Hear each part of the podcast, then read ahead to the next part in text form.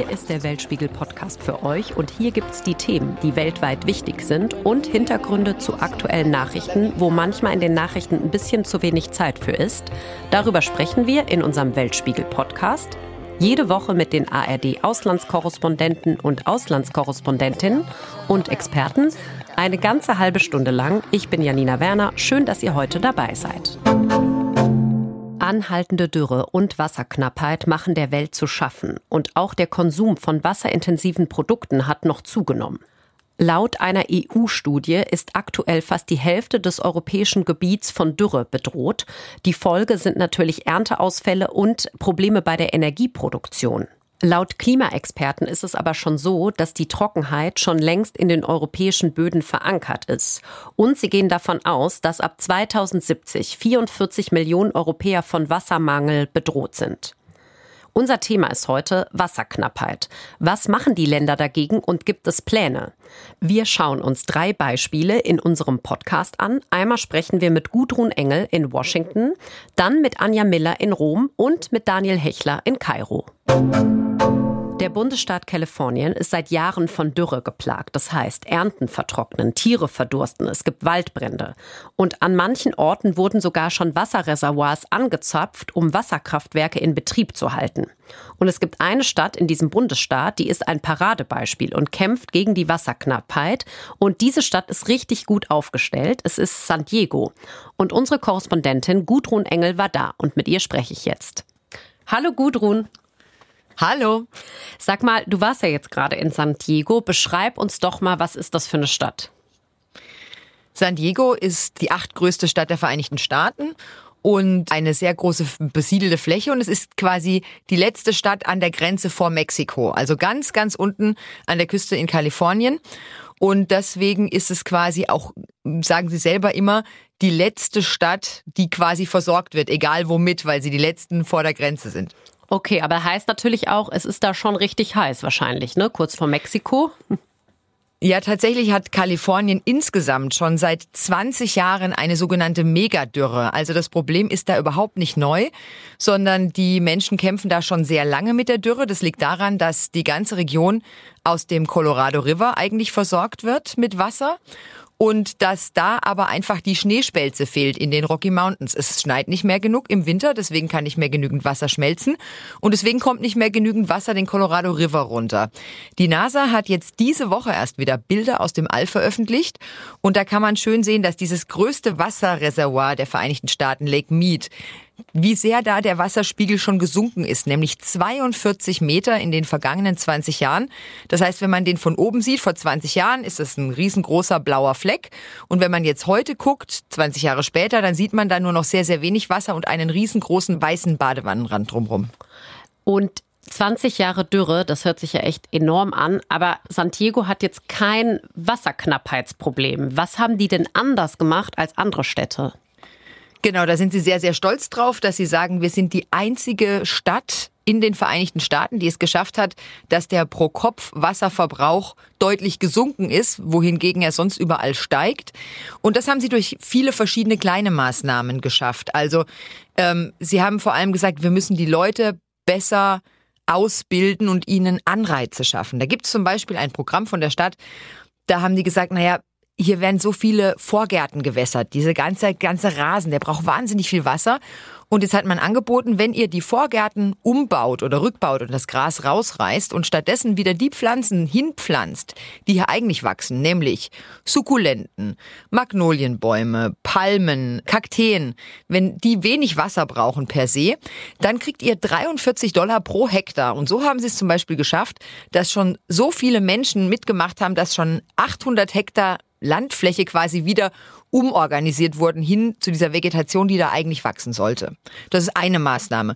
Dann wird gefördert, dass man Sparduschköpfe installiert. Da sind schon 600.000 Sparduschköpfe verkauft worden an die Menschen da. 530.000 wassersparende Toilettenspülungen. Also es geht in ganz vielen Maßnahmen eben darum, dass die Stadt sagt, wir wollen, dass jeder Bürger und jede Bürgerin der Stadt auch weiß, sie kann etwas dazu beitragen. Das sind jetzt aber echt alles so kleine Dinge, die einfach geändert worden sind. Ne? Und das hat so einen großen Effekt, frage ich mich. Also natürlich hat es einen großen Effekt, weil du warst ja gerade da. Aber dass das so die Leute auch mitmachen. Ja, also das ist es natürlich nicht alleine, aber es ist schon so, dass die ganze Stadt ein Bewusstsein dafür hat, dass sie eben Wasser sparen müssen, weil sie eben ganz hinten ganz unten an der Grenze die letzten sind, die sonst auch Wasser aus dem öffentlichen Netz bekommen. Das öffentliche Netz beispielsweise ist komplett umgebaut worden. Man hat festgestellt, wir verlieren zu viel Wasser durch Lecks. Das vertröpfelt irgendwo hin und verdunstet und so weiter. Und man hat das jetzt komplett Kamera überwacht, damit man Lecks sehr schnell finden kann. Die Stadt hat außerdem die größte Entsalzungsanlage der westlichen Hemisphäre gebaut, also auf jeden Fall die größte der Vereinigten Staaten. Und 10 Prozent des Wassers wird jetzt schon aus Meerwasser gewonnen. Und bis 2035 sollen es 40 Prozent sein. Also es gibt ganz, ganz viele Maßnahmen. Aber die große Idee dahinter, hat mir auch Leslie Payne von der Stadt gesagt, ist eben, die Bürger zu bilden, weiterzubilden und alle mitzunehmen, damit alle wissen, sie können einen kleinen Teil dazu beitragen dieses die Bürger bilden und dass die Menschen das mitmachen, auch so ein Bewusstsein dafür bekommen. Ist das da? Wie, wie passiert das denn? Ja, also das habe ich überall gespürt, mit jedem, mit dem ich gesprochen habe. Jeder hat mir gesagt, ja, wir versuchen Wasser zu sparen.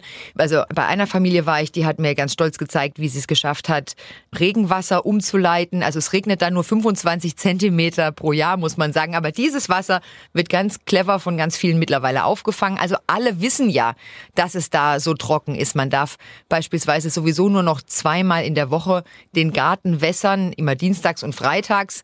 An allen anderen Tagen ist es verboten. Also es ist allen sehr bewusst, dass sie da eigentlich ein ganz tolles, großartiges Leben führen können in Kalifornien, aber dass eben die größte Bedrohung die Wasserknappheit ist.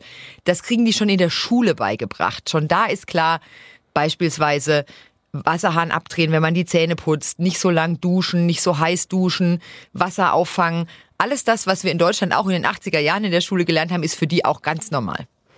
Und was hast du denn selber vielleicht auch noch mal so gemerkt? Ah, das sind Maßnahmen, wo ich selber jetzt mal auch noch dran denken könnte. Gab es da irgendwas? Naja, es ist schon beeindruckend zu sehen, wie kreativ die werden, wenn es darum geht, wie kann ich Wasser sparen oder wie kann ich Wasser umleiten. Ich meine, dass man den Hahn abdreht, während man Zähne putzt, ne? das ist halt irgendwie so logisch.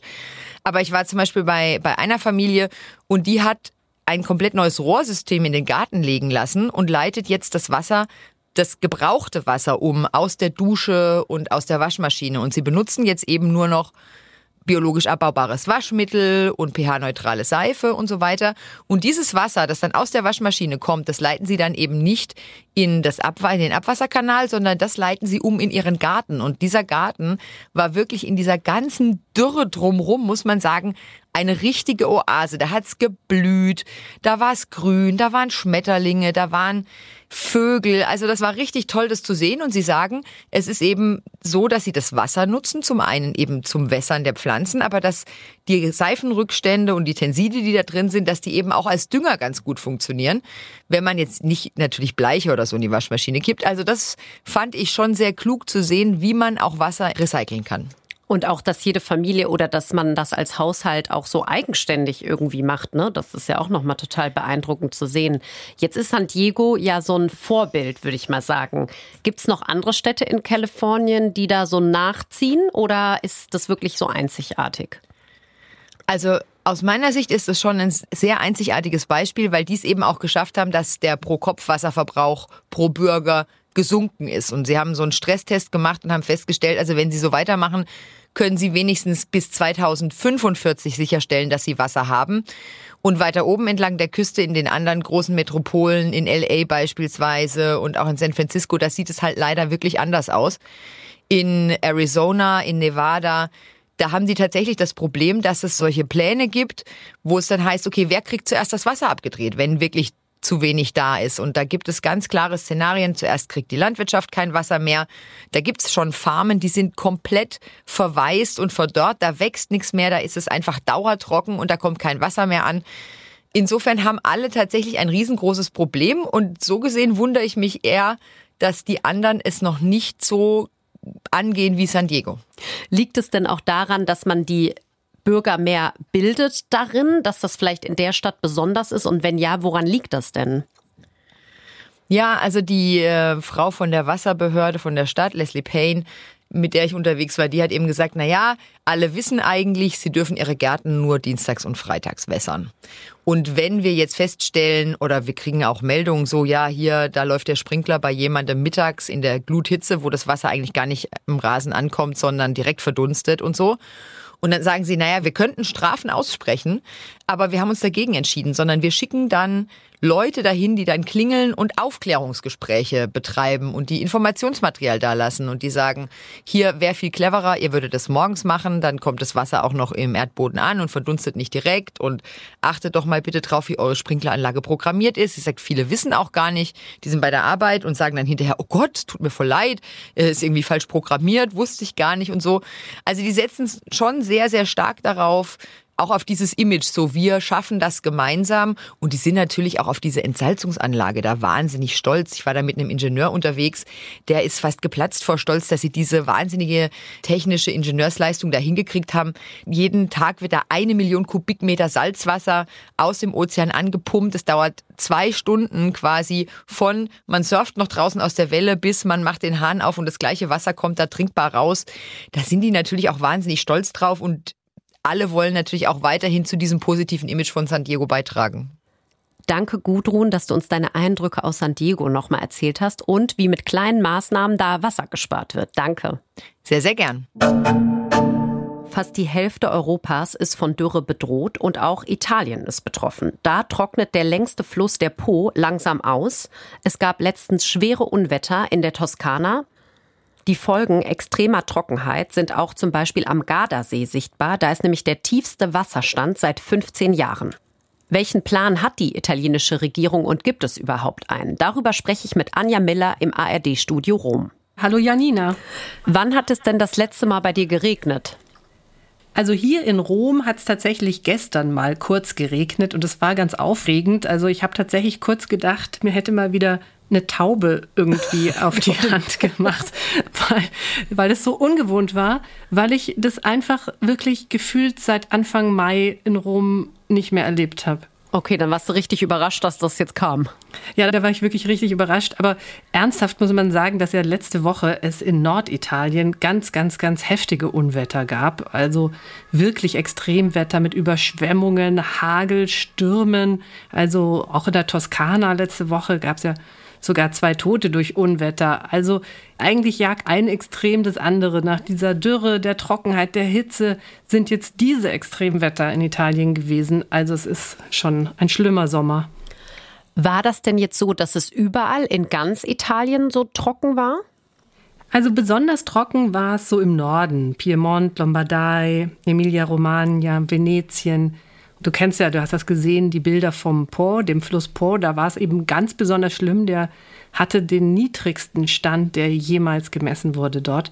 Und das ist eben so schlimm gewesen, weil 40 Prozent der landwirtschaftlichen Produkte Italiens kommen aus dieser Po-Ebene. Also das ist wirklich die Wiege der Landwirtschaft dort. Und dieser niedrige Stand war für die Landwirte wirklich ein Riesenproblem. Und da kam eben auch noch dazu, dass durch den niedrigen Stand so Salzwasser in den Fluss reingedrückt hat. Und zwar ging das wirklich Kilometer flussaufwärts. Ganz viele bauen dort Reis an. Also das ist so ein Reisanbaugebiet. Und die konnten das Wasser dann nicht zum Bewässern dieser Reisfelder hernehmen, weil das versalzen war. Und dann haben manche sogar wirklich eine ganze Ernte ausgelassen. Okay, und hast du auch mit Landwirten da vor Ort ähm, gesprochen oder was haben die erzählt? Wie ist das für die?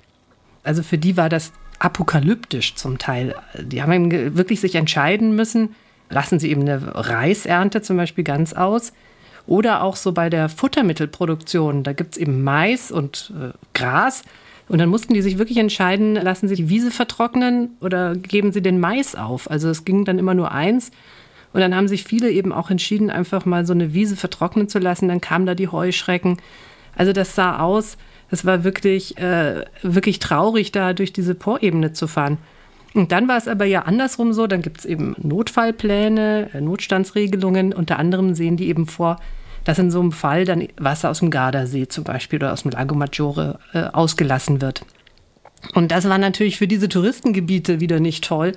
Dann hat man plötzlich diese trockenen Ufer gesehen, die Felsen, die da rausgeschaut haben. die Bilder sind ja auch ziemlich viral gegangen und dann ist das natürlich immer so eine Abwägungssache. Also für die Touristen ein unangenehmes Bild, für die, die vom Tourismus leben, schlecht. Und andererseits versucht man eben alles, die Landwirtschaft irgendwie äh, zu retten in diesem Jahr. Was gibt es denn für Pläne von der italienischen Regierung? Gibt es zum Beispiel jetzt auch schon Verbote, irgendwie den Pool nicht mehr zu befüllen oder ähnliches? Ja, das gibt's. Also in vielen Regionen ist eben dieser Notstand ausgerufen worden. Das war dann genau, was du sagst. Also den Pool nicht, nicht füllen, Autos nicht waschen, nicht so für den privaten Garten das Trinkwasser nutzen. Und zum Teil ist es auch abgestellt worden, so nachts in manchen Gegenden, so in den Abruzzen äh, gibt es sowas. Und dann waren natürlich auch völlig kuriose Maßnahmen dabei. Also in Bologna durften zum Beispiel Friseure nur noch einmal die Haare auswaschen, um Wasser zu sparen. Also viel wirkt dann auch so ein bisschen verzweifelt und nach so ziemlich vielen kleinen, kleinen Maßnahmen. Genau, hast du das Gefühl, es gibt da so einen richtig großen Masterplan? Ach, also eigentlich habe ich das Gefühl im Moment noch nicht. Es ist einer geplant gewesen. Also die noch amtierende Regierung Draghi, die wollte wirklich einen großen Wasserplan machen. Vier Milliarden Euro wollten sie da auch reinstecken. Und da sollte auch so ein ganz wesentlicher Teil sein, diese ganzen maroden Leitungen zu renovieren, weil 30 Prozent des Wassers versickert einfach durch marode Leitungen oder nicht sanierte Wasserreservoire oder Stauseen. Das sollte im Prinzip alles wirklich mal angegangen werden und auch überhaupt mal die ganze italienische Wirtschaft umgebaut werden, weg von fossiler Energie, Solarenergie, Windkraft ist ja hier alles noch überhaupt nicht ausgeprägt. Aber die Regierung ist ja schon wieder mal erledigt in Italien. Es gab ja eine Regierungskrise, Neuwahlen Ende September und die neue Regierung, ob die da dran bleibt, das ist sehr fraglich im Moment. Was sagen denn die Italiener und Italienerinnen? Also haben die Menschen so ein Bewusstsein dafür, dass man jetzt wirklich sich verändern muss oder Wasser sparen muss auch? Tja, also die Italienerinnen und Italiener haben ja so eine ganz bewundernswerte Gabe, Krisen zu bewältigen und die Dinge immer irgendwie lässig und cool zu sehen und das Leben zu genießen und so dieses deutsche Vita-Klischee. Und ganz ehrlich, äh, man ist nicht wirklich bereit, sich wegen der Umwelt einzuschränken oder auf irgendwie was zu verzichten oder jetzt wirklich aktiv Umweltschutz zu betreiben. Es gibt natürlich immer tolle einzelne Maßnahmen und Projekte überall. Aber so im Großen und Ganzen spielt das wirklich keine Rolle und auch nicht an den Schulen. Das wird überhaupt nicht unterrichtet. Und auch eben in der Politik, wenn man jetzt denkt, also die grüne Partei hier, die, die ist gerade so bei vier Prozent im Moment. Ähm, also das heißt, da ist auch keine Bewegung, keine grüne Bewegung. Also man erkennt jetzt nicht, dass man sich vielleicht im Verhalten ändern muss, um diese wahnsinnigen Wetterextreme in Italien vielleicht auch irgendwie in den Griff zu kriegen. Aber die Bevölkerung muss ja trotzdem irgendwie merken, das Wetter verändert sich. Was sagen Sie denn dazu dann?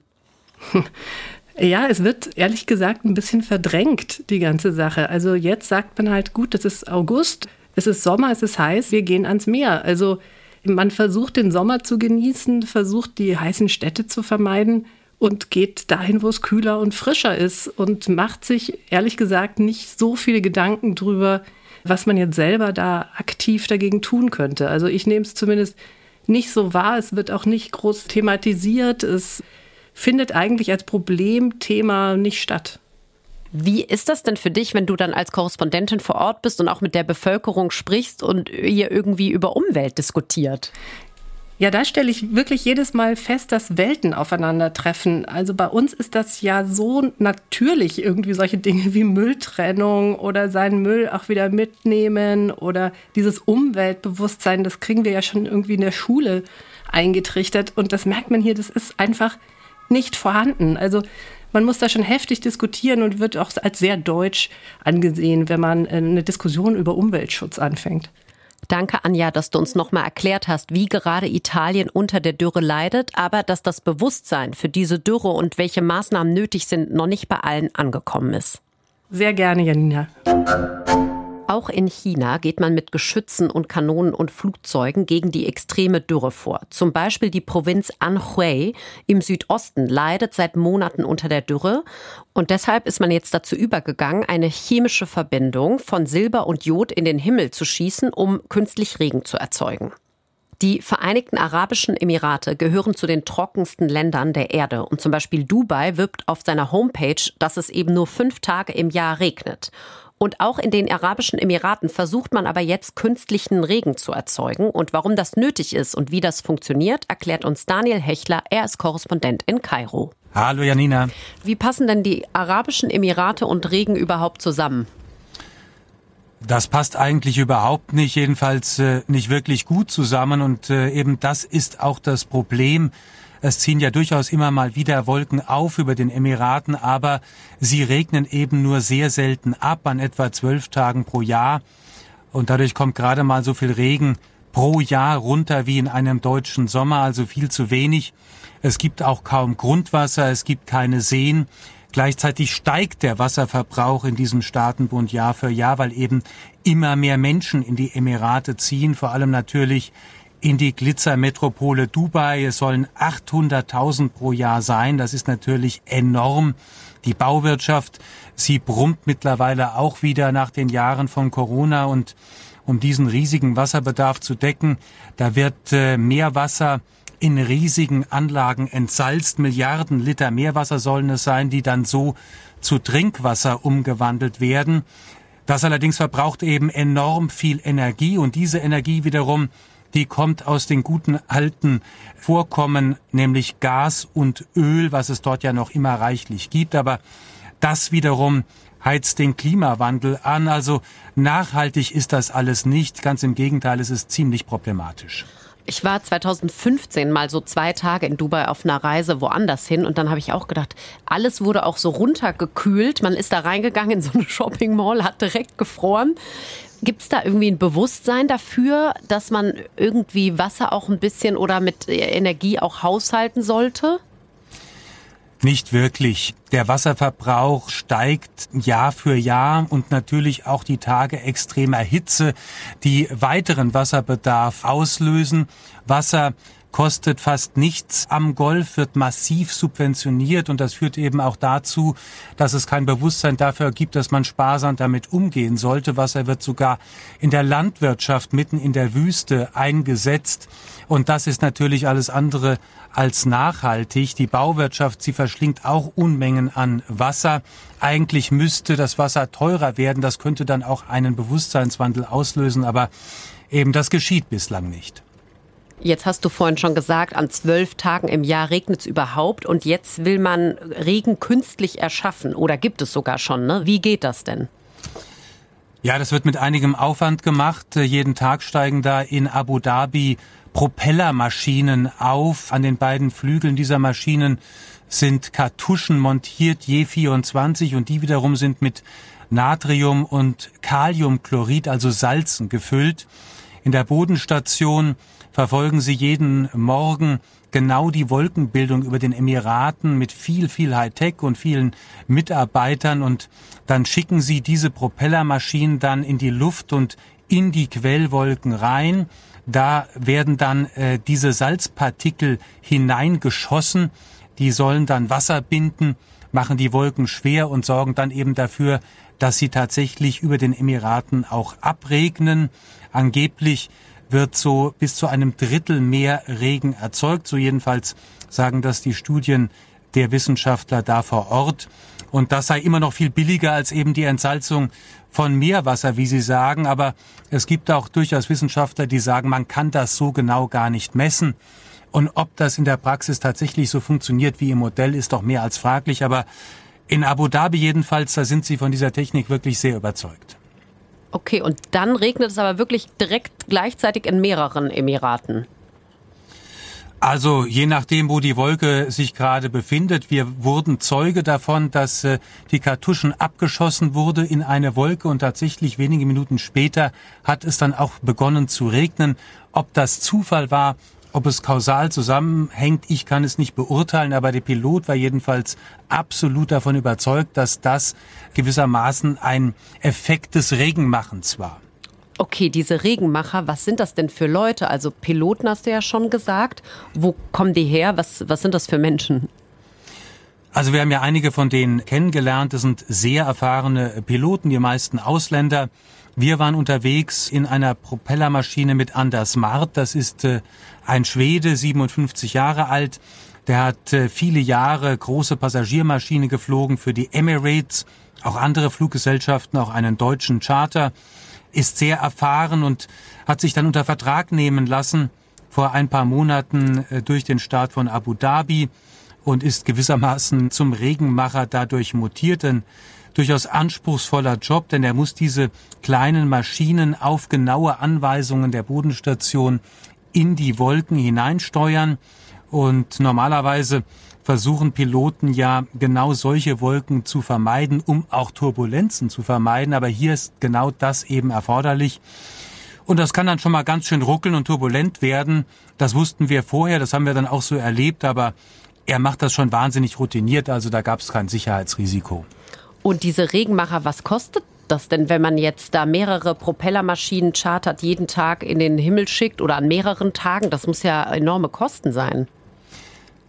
Es hält sich noch einigermaßen in Grenzen. Sie sagen, es kostet pro Jahr 3,3 Millionen Euro und angeblich wird dadurch immerhin 280.000 Kubikmeter Regenwasser erzeugt.